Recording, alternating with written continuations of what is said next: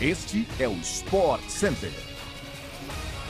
Um bom dia para você, fã do esporte. Chegamos com mais um podcast do Sport Center que vai ao ar de segunda a sexta-feira, às 6 horas da manhã, além de uma edição extra às sextas à tarde. Eu sou Luciano Amaral e não se esqueça de seguir o nosso programa no seu tocador preferido de podcasts.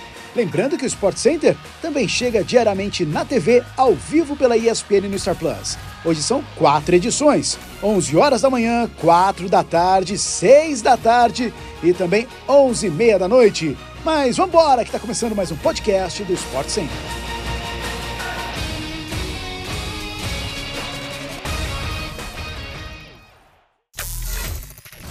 Didier Deschamps agora é o segundo técnico com mais vitórias na Copa do Mundo. Após o 2 a 0 da França contra Marrocos, o treinador chegou ao 14º triunfo de sua carreira em mundiais e empatou com o brasileiro Luiz Felipe Scolari. O francês está atrás apenas do alemão Helmut Schön, campeão em 74 com a Alemanha, com 16 vitórias. Deschamps está em sua terceira Copa do Mundo e pode ser apenas o segundo técnico da história a ser bicampeão seguido. Apenas o italiano Vittorio Pozzo, em 34 e 38, conseguiu tal feito. Deschamps, no entanto, é o treinador com melhor aproveitamento entre os técnicos com mais de 10 partidas na Copa do Mundo. Ele conquistou 14 vitórias, 2 empates e 2 derrotas em 18 partidas. Felipão chegou ao mesmo número de triunfos, mas em 21 jogos.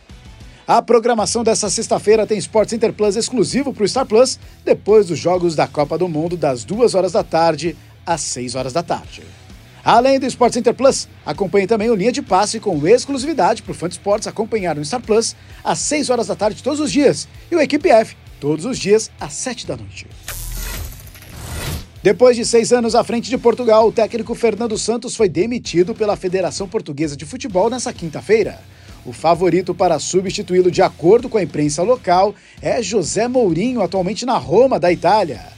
Desde 2014 no cargo, Fernando Santos comandou a seleção portuguesa nas duas grandes conquistas do futebol do país: a Eurocopa de 2016 e a primeira edição da Liga das Nações da UEFA em 2019.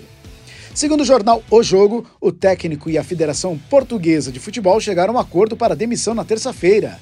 Nessa quinta, a FPF divulgou um vídeo de agradecimento ao treinador pelos seis anos à frente da seleção.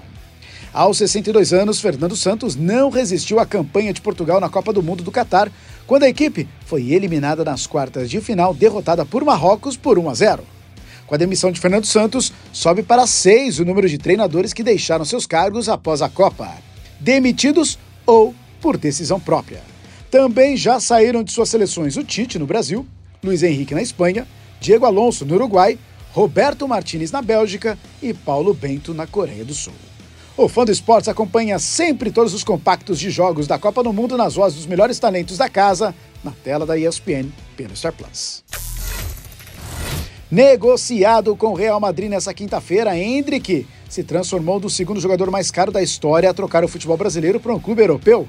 A negociação gira em torno de 72 milhões de euros, cerca de 409 milhões de reais na cotação atual. O atacante do Palmeiras fica abaixo apenas de Neymar, em 2013, o craque, hoje no PSG, deixou o Santos para atuar pelo Barcelona por 88,4 milhões de euros. Na ocasião, os clubes anunciaram que a negociação foi fechada por 17 milhões de euros, mas investigações sobre possíveis irregularidades no acordo descobriram que o valor era muito maior que foi pago. O Real Madrid, aliás, tem outros quatro jogadores na lista dos mais caros. Em terceiro e quarto estão Rodrigo e Vini Júnior, vendidos por Santos e Flamengo por 45 milhões de euros em 2017 e 2018, respectivamente.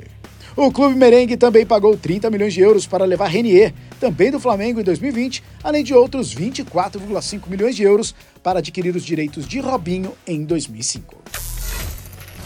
Chegamos assim ao fim de mais um podcast do Sport Center. Voltamos na segunda-feira, às 6 horas da manhã, no seu agregador favorito de podcasts. Até lá, fã de esportes!